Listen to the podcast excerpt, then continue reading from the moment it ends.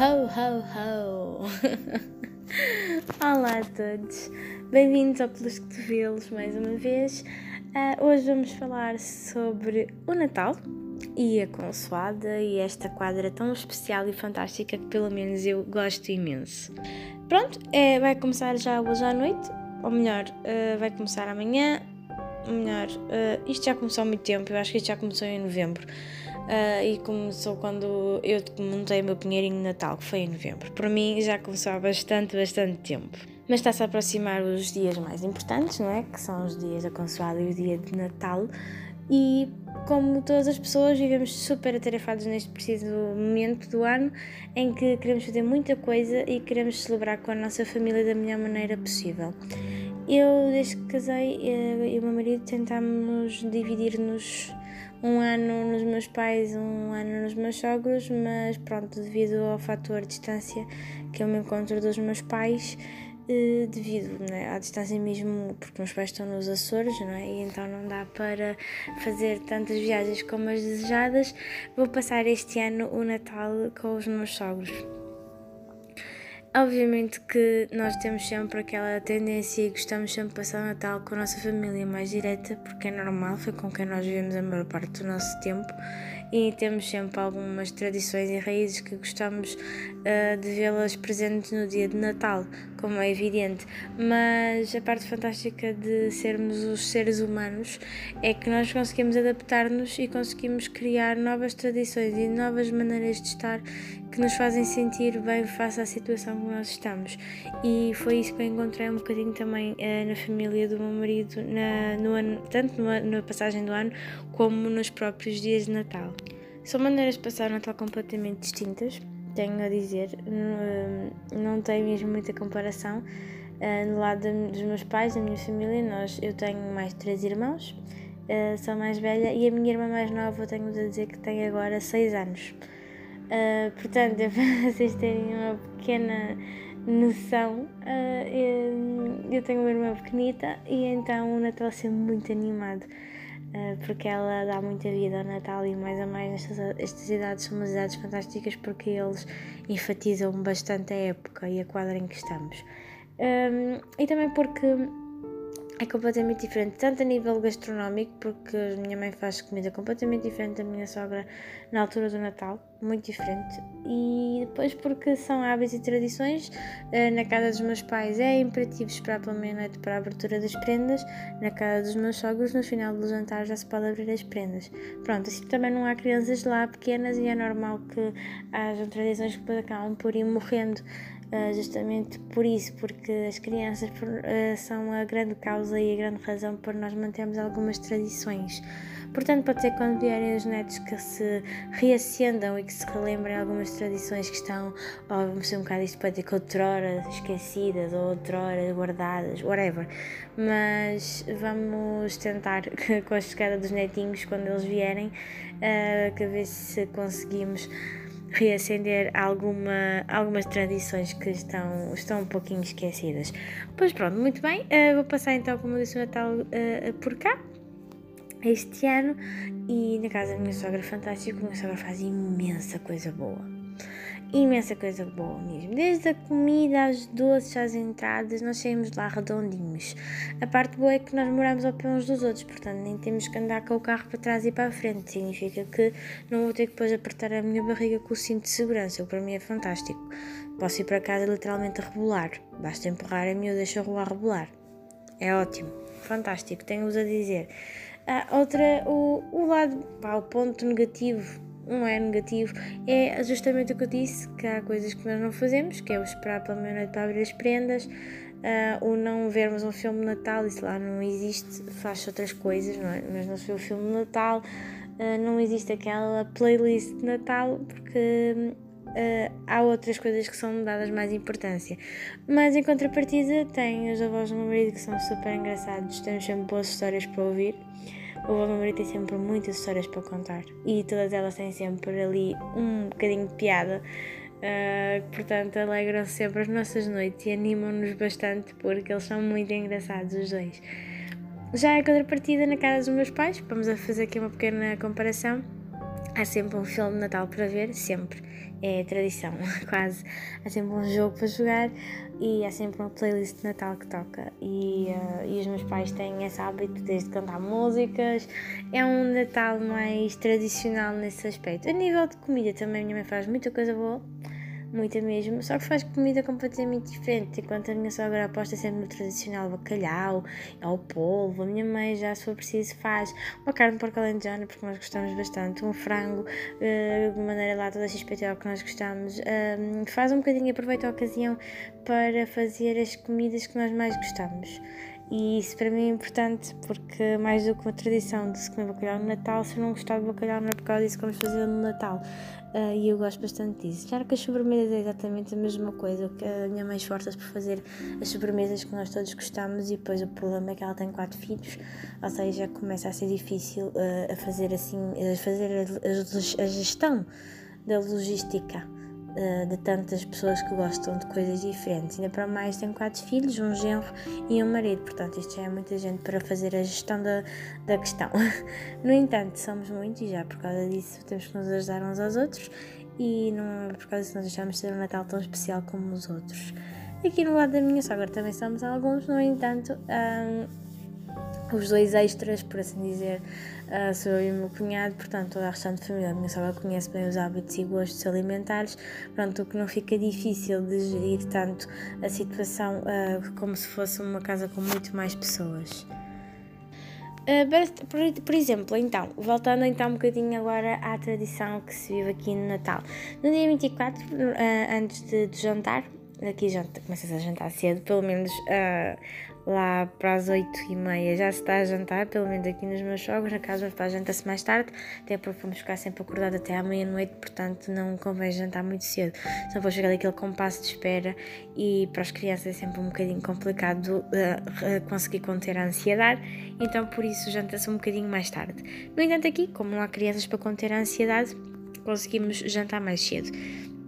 Mas um, as horas antes, uh, como a família do meu marido mora toda no mesmo sítio, uh, nós fazemos a distribuição das prendas antes do Natal, até depois por cada qual passa o Natal com a sua família e na sua casa.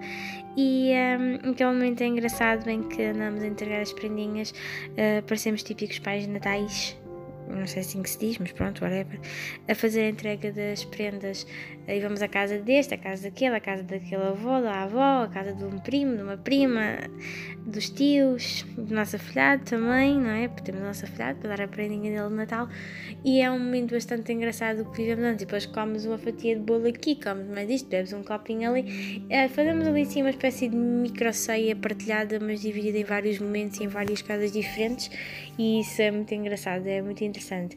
E quando, pronto, na família dos meus pais, devido também aos fatores de distância que existe entre um, algumas, uh, alguns tios e tudo mais, porque não moramos todos no mesmo sítio, um, as prendas são entregues algum tempo antes e são colocadas debaixo do pinheirinho e, por norma, uh, a casa onde vai ser passado o Natal junta depois toda e agrega todas as prendas um, debaixo do pinheirinho da casa das pessoas que são as anfitriãs da, da, da consoada.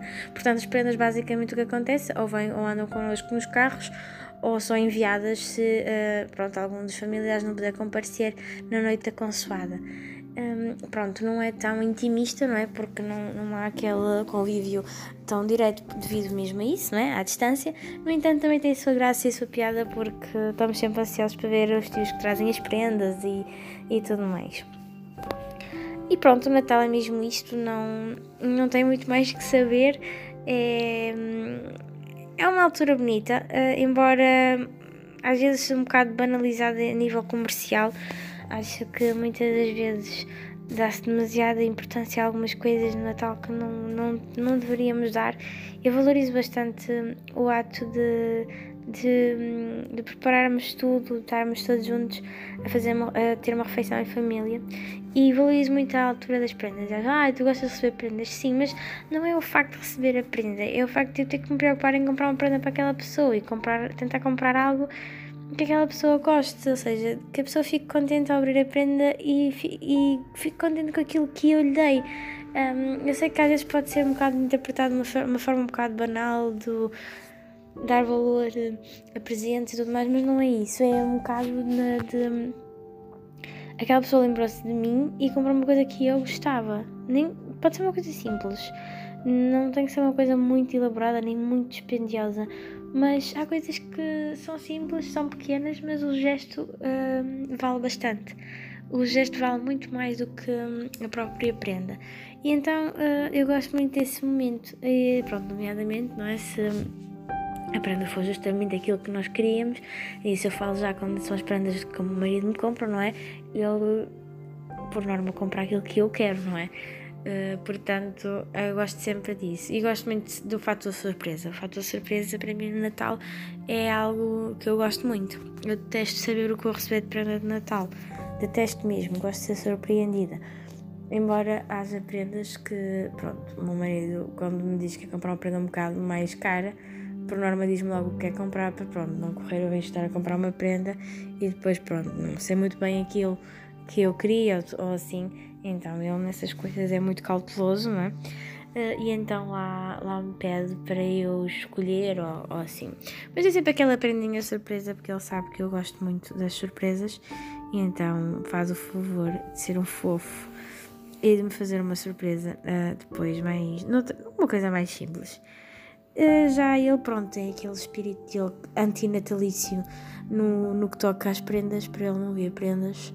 Um, só pelo simples facto, facto de ele não ter paciência para comprar uma prenda e ter que pensar no que vai comprar, isso para ele é uma dor de cabeça. Portanto, a pessoa que faz essa gestão em casa sou eu, e ainda bem, porque é uma coisa que eu gosto muito de fazer. e então uh, somos um bocado diferentes nesse aspecto. No entanto, gostamos bastante de Natal, ele gosta mais do, da parte da do facto de jantar em família, ele gosta muito disso, acha, ele acha isso muito importante eu também acho, uh, mas ele dá muito valor a toda essa parte do poder comer bem, do poder beber um bom vinho, todas essas coisas para ele são muito, muito importantes.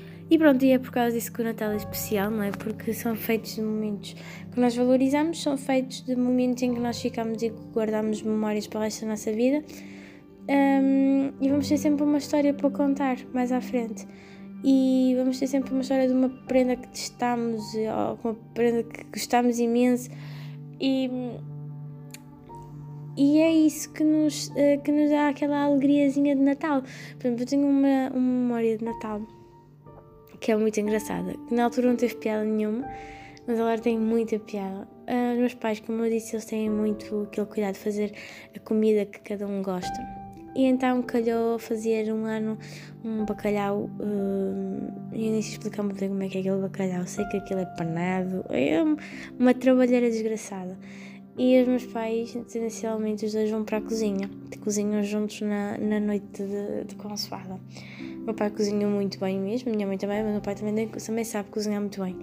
E então, hum, não sei, e é normal uh, situações de casal, não é?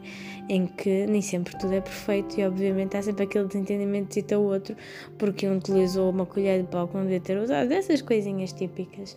E eu não sei porquê, por que razão, a minha mãe acho que hum, sem querer uh, deixou cair, uh, um, estragou sem querer uma sobremesa foi uma sobremesa mesmo super fácil de fazer, que aquilo, pronto, basicamente era agarrar nos mesmos ingredientes e fazer outra vez, pronto, tinha dificuldade nenhuma, então pronto, lá fez, não é? Coitada, teve o segundo trabalho, um, mas muito perto da hora de jantar, o meu pai tirou um tabuleiro de bacalhau do forno e deixou cair o tabuleiro ao chão e partiu a comida toda no chão e faltava a vontade de 40 minutos para nós começarmos a jantar, e então ele teve que repetir tudo outra vez.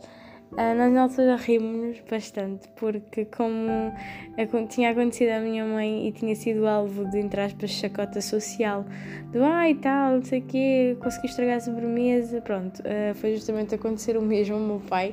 Na mesma noite uh, aconteceu a mesma coisa, foi alvo de chacota social, como eu costumo dizer, e... E pronto, acabámos por nos rir bastante e foi só o Natal marcado pelo bacalhau no chão. Não pelo bacalhau no prato, mas bacalhau no chão.